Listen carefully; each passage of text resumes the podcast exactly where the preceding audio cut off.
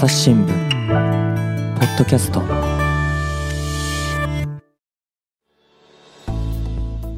前回の続きからお届けします。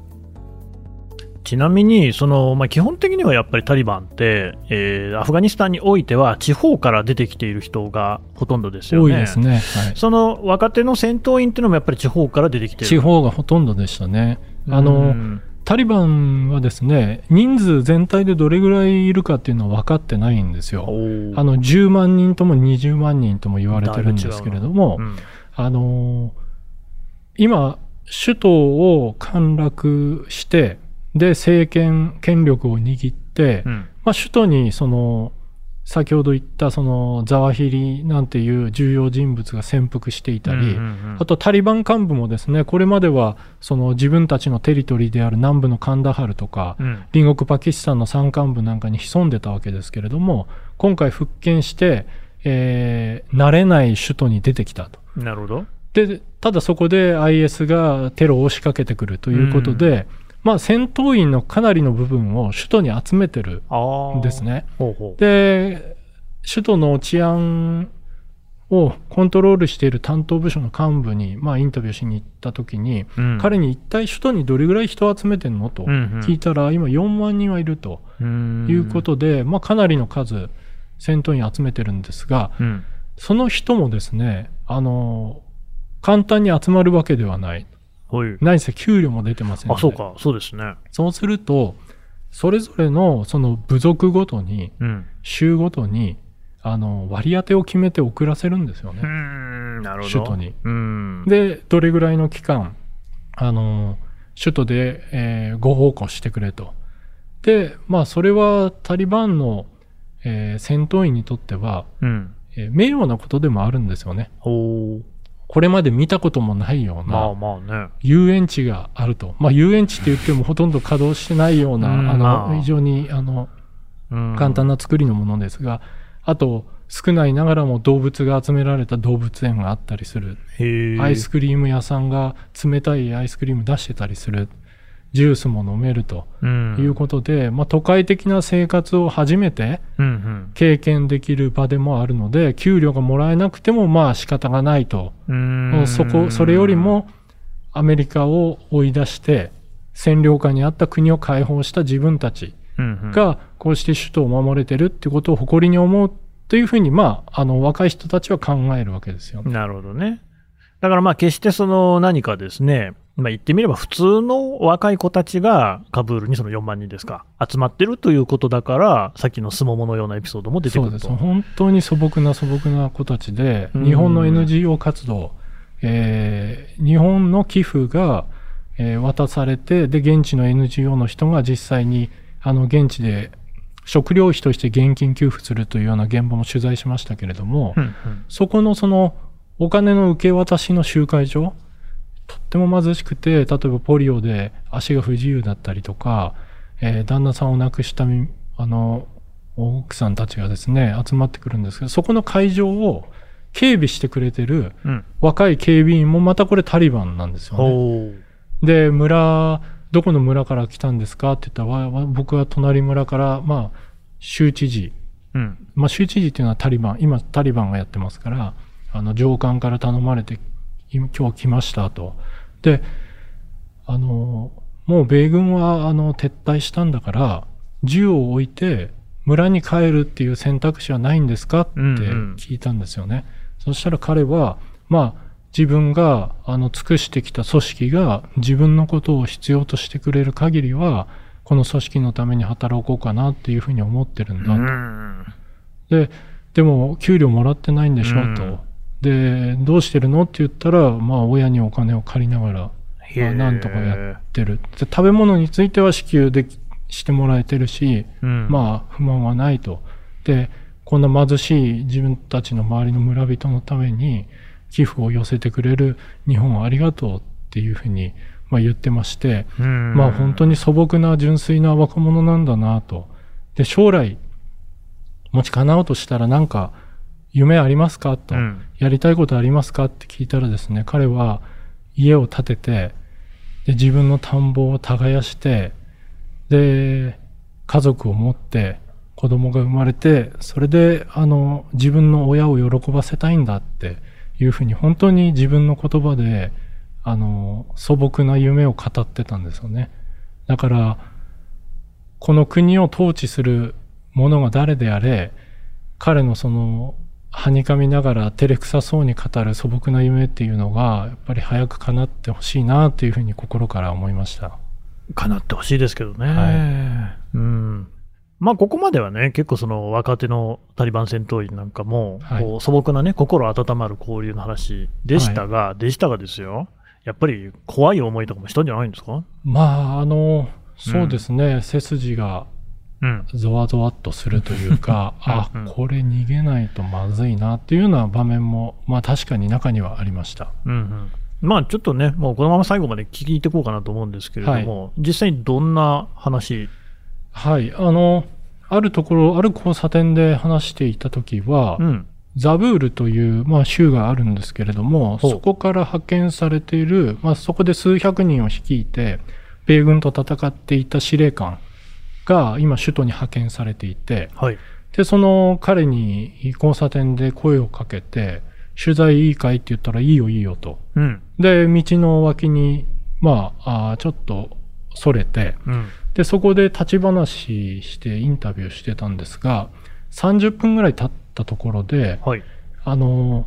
まあ、彼の部下2、3人だったかな、が、まあ、横で聞いていて、うん。で、英語なんで意味がわからないまあんですけれども、私の、まあ、通訳の隣に立ってますので、そうですねうん私の通訳が話す、その、パシュトゥン語、うん。うん。現地の言葉を、まあ、横から聞きながら、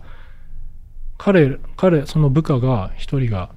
なんでこいつら英語話せるんだろうって言い始めたんですね。ほでそしたら別のその部下が、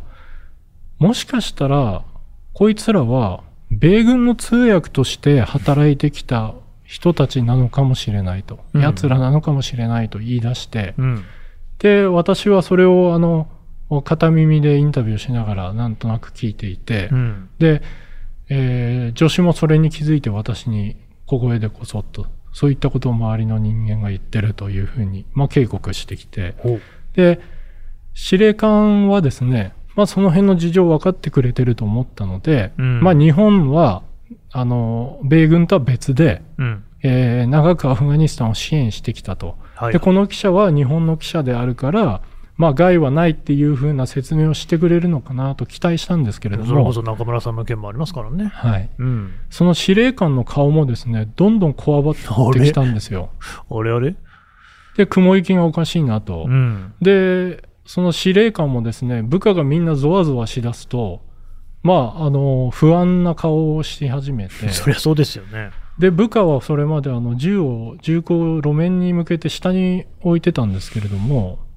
なんかこう上に、あ、空の方に銃を持ち上げ始めたので、良くないですね。女子と共に顔を見合わせて、これは行った方がいいということでアイコンタクトして、で、司令官にお礼を一言言って、うん。まあ、逃げるように立ち去ったという場面はありました。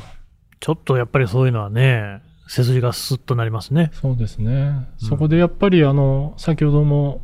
話題になりましたが、教育の大切さというのを感じましたね。日本知らないのともかくなんで教育なんですか？やっぱりですね、私が現地で取材していて、中村哲さんの取材の時にもうん少しあの、ポッドキャストでお話ししたことあるんですが、はい。教育を受けるっていうことは、まあ、当然知識をたくさん蓄えるということ一つありますけれども、はい。知識をこう頭の中に入れるということと同時に自分の意見を他者に伝える、うんそれか、ら人が言っていることをお受け取る場合に、うん。それをこう批判的に受け止めたり、えー検証したりして何が確からしいのかうん。うん。確からしくないのかっていうことを、やっぱ取捨選択していくリテラシーっていうのをあの学ぶ場でもあると思うんですよね。うんそれもあのたくさんの人の前で、うん。えーやっていくっていうことを求められていくのが教育の場で、で、そういうトレーニングの場がないと、誰かが大きな声で、そうかもしれないことを言った途端にですね、周りがそっちにザーッと流れてくんですよね、意見が。で、そこで、いや、この人間はこういうことだから違うんだよっていう問題的意見表明をすることに慣れていないので、それなりの立場の人間が親って思うとみんなそっちに親と。いうふうに世論が流れていくと。いうようなことを感じます。で、例えば、うん。アフガニスタンやパキスタンで取材してると、それまで平穏だったのに、ある時その宗教指導者がモスクで演説をして、で、テンションが上がってですね、うんあそこの村は少数派だと、異端異端者たちだと。うんうん、で、言って、あの、盛り上げると、煽られた群衆が、その武器を持ってその村に火をつけちゃったり、怪我をさせちゃったりするじゃんっていうのが毎年必ずあるんですよね。えでそういうのも聞いていると、やっぱり誰かが言ったことを、こう自分で検証して確かめてみるとか、批判的に受け止めてみるっていうののトレーニングがなされてないっていうことは、うんまあこんなにも危険なんだなというふうに思いました。これは何かね、日本で暮らしている我々はね、まあ、おそらくはほとんどの人は義務教育は受けてると思うけれども、あんまりそのなんていうか他人事じゃない話ですね。そうですね。やはり受け取った情報を、あの、自分なりに咀嚼して、うん。えー落とし込んでいく。別の情報とも照らし合わせてみるっていうようなところが、やっぱ経験として必要なんだなっていうふうに思いました。うーんなんか今のプロセスがね、だから最初はあの取材どうぞどうぞって感じだったのがね、途中からこう変わっていっちゃう、その場の空気に飲み込まれていく感じですよね。うんとっても、その潮目がどこで変わったのかっていうのをはっきりこう感じ取ることはできないんですけれども、うんやっぱりその司令官の顔がこわばってくる。うん助手の顔がこわばってくると。でこちらもちょっと血圧が下がってくるというか、こう、こう血の気が引いてくるっていう感じはありました。ただ現実にはですよ、もちろん英語っていうのはアメリカので使われている言語ではあるけれども、もう一方でその国際的な言語じゃないですか。はい。つまり日本だろうが、どこの国であろうが、やはりその国際的な、ね、援助も含めて、えーの場では必ず使われる言語ですよね、うんこれがその適正言語だっていうようなことで、それこそね、えー機関銃の銃口が向けられるような対象になるっていうことになると、誰もアフガニスタンには来ないですよね。そうですね。うんまあでもタリバンの中にも英語が堪能で話せる人っていうのはいますのであ、そうなんですね。はい。まあそういった人たちを通じて、まあ交流していくしかないのかなというふうに思いますけどね。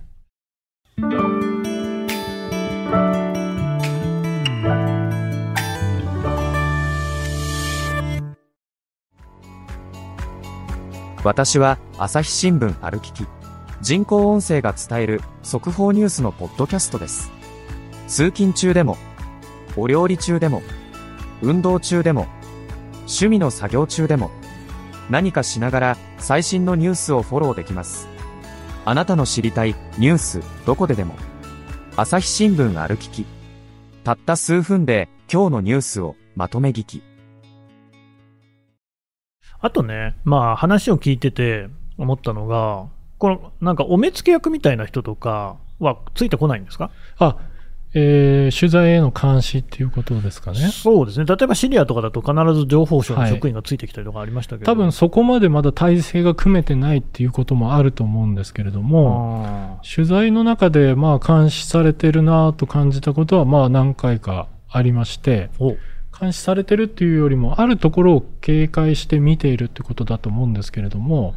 私があの路上で、えー一般市民とか、あとタリバンの戦闘員に声をかけていって、うん。えー写真を撮って、また200メートルぐらい歩いて次のチェックポイントで、あの、タリバン戦闘員に声をかけてっていう風な、まあ、うん歩いての取材をやってた時に、うん。あるチェックポイントから次のチェックポイントに、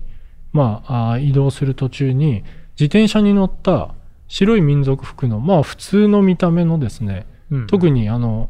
えー戦闘員っぽくはない、あ顎ひげがもじゃもじゃって感じじゃない。でもない、うん。まあ、若い、普通の身なりのお若者に呼び止められて、うん。写真撮ってたよねって言われたんですね。で、まあカメラ下げてますから、うん。写真撮ってたよと、写真消せって言うんですよね。うんうんうん、で、いや、この映像を見せて、うん、あの、何かセンシティブなものは撮ってないよとうん、言うんですけれども、あんまり信じないと。ほで、あの、失礼ですが、あなたどなたですかということを聞いたら、あポケットの中に手を突っ込んだので、あピストルでも出すのかなというふうに思ったんですが、うん。まあ出てきたのはピストルではなくて、身分証で、そこにあの GDI っていうふうな書き込みがあったんですね。う、GDI。で、GDI っていうのはあのタリバンの、えー情報機関、ススパイ機関のことです。アメリカで言ったら CIA のことなんですけれども、ど。GDI のものだと。インテリジェンスだ。はい。うんで、えーカメラ見せなさいということでもう見せて、で、映ってるものを見せて、説明して、で、タリバンの暫定政権の外務省から発給されている取材許可証、うん。これ現地語で書かれたものがありますので、うんうん。これを彼に見せたら、まあ、彼もしぶしぶ納得したような顔で、じゃあ、この近くには、あの、センシティブな建物があると、人の出入りもあるので、この一帯で写真を撮るなと、うん。早く出ていけっていうふうに、あの、申し向けられて、で、あ、どっかこの辺にあの監視カメラついてて、それで監視してたんだろうな、というふうに思ってたんですけれども、実はあの、最近はっと思うことがあって、うん。8月の1日に、あの、アメリカのバイデン大統領が、あの、ホワイトハウスで会見したんですよ。うん。で、先ほども話題に上がってたあの、ザワヒリ、はいはい、あれね。えー容疑者の殺害を発表したんですけれども、うん。そのザワヒリ容疑者がバルコニーにいたところを米軍がドローンで空爆したんですよね。はい。でそのバルコニーがある潜伏先がどこかっていうと、私がちょうど声をかけられたあたりだったんですよ。なんか、すごいとこにいましたね。はい。で、実際に、にあのザワヒリ以外にも幹部が住んでいると思いますし、うんあの潜伏してるのはアルカイダだけじゃないし、うんうんタリバン幹部もいるので、違う理由だったかもしれませんが、今考えると、あの発表をもって私がはっと思ったのは、あザワヒリ容疑者の。潜伏先の周辺で私は、あの、ヘラヘラと写真を撮っていたんだなというふうに思いました。一方でね、そのザワヒルが住んでるんだぞっていうこともできませんもんねね。だから話したんですかね。ただ彼も彼でですね、やっぱりまた純朴な青年の一人であるんだなと思ったのは、自分が GDI 所属であるってことを記者に詰められたら、あ明かしてしまうっていうことと。あと、この辺は重要な施設があるから、ここで写真を撮るなということで、重要な施設がその近くにあるっていうことを言ってしまってるっていうのは、まだトレーニングが必要なんだろうなというふうにもそ思いました。んなトレーニング積まなくていいですけど、確かに、そういうその、まあ、監視みたいなことって、ね、中東取材してると、まあ、まあ、あるっちゃあるわけですよね。イランでも、ありますよ。あのね、うん、まあ、ちょっと、いろんな、い。いや、全然別に言っていいんですけど、いろんな側面があるんですけど、まず基本的にやっぱり、海外のプレス、あ外国かっていうのは、まあ、スパイ扱いされてるなっていうのは常々思ってるところではあって、で、我々、その外国人記者がイランにおいて、えー所管されているのが、イスラム文化指導省っていう、そういう省庁で、彼らにとっては、報道っていうのは、まあ、教育もそうなんですけれども、イスラム教の教えを広めるっていう、こう、手段と捉えられてるわけですよ。で、僕らはそんなことは一切しないから、まあ、完全にあの役立たず なわけですよね。いや、何しに来たんだっていう話で、まあ、実際にジャーナリストを隠れみのにスパイ活動する人もいなくはないので、という扱いにはなってくると。一番端的に言うと、私もペルシャ語なんか全くできませんので、はいえー支局スタッフだ、通訳ですよね、と一緒に取材をするんですけれども、そのスタッフも当然、その同じ省の所管にはなってくるわけですよ。うんうんで、私といつも一緒にいるわけですよね。で、仲良くなってくると教えてくれるんですけれども、あの、私はあなたをすもう見張るようにっていうふうに言われてるんだと。はあイスラム文化指導省からね。うんで、それはすべての外国プレスがそうで、うん一人では当然、もし仮にペルシャ語ができても、うん地元につてとかないと取材はできませんので、うん必ず一緒に現地のスタッフと仕事しますよね。うんすべての人がその役割を担わされてるんだっていうのが、あのほどわかる。それとね、さっきのその写真みたいなことで言うと、はいこれも私も何度も呼び止められたりはしてるんですが、うんうんまずそもそも、あの、軍とか、あるいはまあ、イランの場合は革命防衛隊っていうね、組織がありますけれども、の関連の組織が、あの、施設がどこにあるかが、わかんないんですよ、うん見た目。わからないようにしてあるんですよね。で、まあ、普通に街の写真を撮っていても、うん。呼び止められることはあるんですが、うんうんうんうん。呼び止める方がまた、その、なんていうんですかね、見た目で、えーこの人は、例えばじゃあね、その、マシンガン持ってますとか、警察の服を着てますだったら僕もわかるんだけれども、そうじゃない人たちに呼び止められる。そうですね。それはあのイランの場合はバッシジって言って、うん。革命防衛隊の下部組織に当たるんですけれども、うん。まあ、民兵みたいなもんですよ。うん。別にね、制服があるわけでもなんでもないんで、あとそれこそそのカードを持ってるわけでもない、うんただ僕がバッシジだっつったらバッシジなんですよね。うんでそんなん普通言いませんし、うんその周りの人があいつはバッシジだよって言った時に初めて分かるぐらいの話なわけですよ。だから、基本的にどの人が治安当局と結びついているかもわからないっていう、うだ完全に疑心暗鬼の中で取材をしなきゃいけないっていう、なんか、薄い緊張感がずっとあるっていうかなるね。ほど。まあそういった緊張感を少しちらつかせて、うん持たせておくっていうのもまた。当局側の狙いかもしれないですね。まあそんな感じはありましたですよね。私もあの、カブール大、まあ、先ほどの話にも出ました。カブール大行った時にアプリコットの青年がいて、で、アプリコットの青年、あ、こんな純朴な青年がいるんだなと思って、うん。で、そこで帰るかっていうと、まあ帰らないんですね。あの、別のせ、別の門を今度攻めようとするわけです。なるほど。で、別の門から、あの、中に入ろうと試みるわけですけれども、やっぱりそこで止められると。まあそうでしょうね。で、その時に、ああ、GDI っていうのは監視役をいろんなところに置いてるんだなと思わされるエピソードがあって、あのー門、門番をやってるタリバンの若手のその戦闘員たちに混じって、男子学生が一人話してたんですよね。へで、男子学生で、女子学生には、まあ、こっそり話は聞いてたものの、ーうん。男子学生がどういうふうにその男女別学について考えているかってことも知りたいなということで、男子学生にも話聞いてみようと思ったんですよ。いいですね。で、声をかけてう、ん。で、経済学部の2年生だということで、ほうほう。ルール話を聞いてったんですけれども、将来の夢は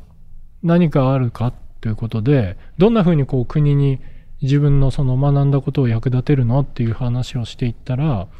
本人はですね、いや、俺はもう仕事があるって言うんですよ。うん。で、仕事があるって何なんだって言ったらですね、いや、自分はあの GDI の所属なんだということをまた言うんですよね。学生なのに。学生なのに。で、で、まあ、そこで、あそう、びっくりしてもいられないので、そこで淡々とあの質問続けるわけですけど、そもそもどこどこの出身でう、ん。最初はタリバンのその南部の拠点のカンダハルの大学に通っていたと。うん。うん。で、そこでリクルートを受けて、で、協力するようになり、政権崩壊、それからタリバンの復権に合わせてカウール大に転校したんだと。で、引き続き情報は収集していて、うん。まあ、あの、お経済の勉強をしながら、あー将来的には GDI の、まあ、職員として、うんもしかしたら、その、お組織内移動があって国防省なんかに行ってもいいかなというふうに思ってるっていうような話をして、だから、大学の中にも、そういって監視役を派遣してるんだなと、まあ当たり前のことではありますが、自分の目の前にそれをあの、うんあっけらかんと話す青年が出てきたので、ああ、そんなものかと。まあ、わざと言ってるのかもしれませんしね。で、あ彼とは連絡先交換しましたが、あ。うん。えーアイスクリームを食べてる写真とかですね、うんうん。公園で友達と佇んでる写真なんかうん。と一緒に、えー今どこ？何してる？みたいな質問も来るので、まあうん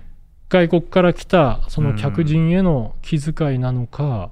もしくは、まあ、監視活動の一環なのかは分かりませんけれども、まあ見られてるんだなという意識はあります。これ本当微妙なとこですよね。はい、今どことかって普通に聞いてくる感じも、まああるじゃないですそうか。ただ他方別になんか、それ聞かなくてもいいよなって気もしますよね。そうですね。まあ、あの、月に、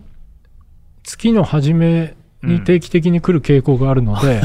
まあもしかしたら、そういうふうには思ってますけれども。まあね、彼もなんかレポートとかも出さなきゃいけないかもしれませんし、せんねそういうのを出すと、ね、覚えがめでたくなるのかもしれないですけれども、難しいですね。やっぱりそういうところでも、そのだまあ、カブール大学っておそらくは、アフガニスタンにおいては、最高学府です、ね。ですよね、だから勉強もできる人なんだろうから、そういうインテリジェンスの道に進むってことも、それはありうべしってことなんですか、ね、英語も片言話せるっていうことですね。ああ、はい。なるほど、なるほど。うん、でも結構やっぱりそうやって監視体制はそれなりにあるわけですねやっぱりこう、あれですか、外国からプレスが入ってくるってことに関しては敏感まあ、外国勢力が入り込んでいないかっていうのは気にしてるでしょうし、うん。まあ、その記者と称する外国人がなどんな観点で取材してるかっていうのも知りたいでしょうね。まあねなん、イランの場合だとね、そもそも大学に記者は入れませんでしたね、あの外国の記者は。ううんん、それは理由があって、で説明されたのかな、まあ、その現地のスタッフに聞いたかもしれないですけど、はい、基本的に大学って、それこそイランの場合だったら、核開発もそうですけれども、はい。そのそこは研究機関なわけですよ。ね。だから技術とか知識の推移が集まっているところに、うん。外国人が入っちゃだめだっていう、なるほど。そういった立て付けだったんですけれどもほど、カブール大は入れるんですか？カブール大はあの入れますね。男性のその日だったら私は取材に入れますけれども、女性の日だから今日はダメだよという。なるほどね。朝日新聞ポッドキャストお話はつきませんが続きは次回にお届けしますはい、えー国際報道部、のりきょう正智記者のお話を聞いてきました。さてね、のりきょうさんね、はい。まず、うポッドキャストでこれまでにもね、いろいろあのお話をしてもらっていますよね。はい。うん。どんな話でしたっけ？えーっとですね、うんもう10回分分ぐらい出演させていただいたでしょうか。そうですね、あと人気ありますからね。あの政権崩壊、この1年前の政権崩壊がどんな経緯で起きたかと、そうですね。あとタリバンはなぜこんなに強いのかと、うんこの辺のあたりについては、今年の5月の頭に、うんあのポッドキャストで何回かに分けて流していただきました。はい。で、調べましたら、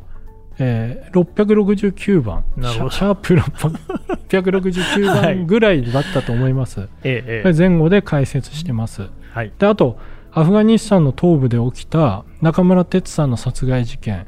これの犯人をまあ追跡する取材の顛末については、え2度に分けてうん。2シリーズでやってましてその都度あの複数の、えー回が設けられてたと思いますけれどもこれも調べましたら、えーシャープ272うんうん。272番ですね。あと554番。このあたりで解説していますので、まあそちらも振り返っていただけるとありがたいなというふうに思います。はい。それとですね、まあ、ちょっと気になる情報といいますか、えー朝日新聞社内の人事の情報なんですけれども、はい野木さん、あの国際報道部離れるんですか？はい。あの、9月の1日から、あの、実家のある福井に、あの、移動します。うーん、ちょっとじゃあ、しばらくアフガニスタンの話っていうのは、取材はしない？えっ、と、実はあの、福井総局員兼国際報道部員っていう形で、まあ、ちょっと変わった人事が出ていますので、そんなのあるんですか？はい。うん。あのーまあ、家族の事情で一旦福井に拠点を移すんですけれども、うんうん。引き続きあの中村哲さんの殺害事件の、まあ、記事とかですね。あと本の執筆の予定もあります。うんそれから2017年に起きたキム・ジョンナムさんの殺害事件。うん。これの取材もまあ続けてまして、えーもしかしたら今年に何かまた新しい進展の記事を書けるかもしれません。ということで、まあ、国際報道部の取材も続けていくつもりで、えーただ拠点が福井に移りますので、さあ、どんなテーマを年単位で追いかけていこうかなというところで、今、思案しているところです。なるほどね。ということですので、またね、今後も引き続き、ポッドキャスト出てもらおうと思いますので、のりさん、どうぞよろしくお願いします。また呼んでください。よろしくお願いします。はいえー最後まで聞いてくださいましてどうもありがとうございました。えー朝日新聞ポッドキャストをご支援いただく簡単な方法がございまして、お手持ちのアプリからですね、え番組をフォローしていただく、それからレビューをつけていただく、さらにはですね、ツイッターとかのご感想いただけるフォーム、これ概要欄にありますので、こちらからご意見、ご感想いただければすべて目を通しておりますので、ぜひお願いいたします。朝日新聞ポッドキャスト、朝日新聞の神田大輔がお送りしました。それではまたお会いしましょう。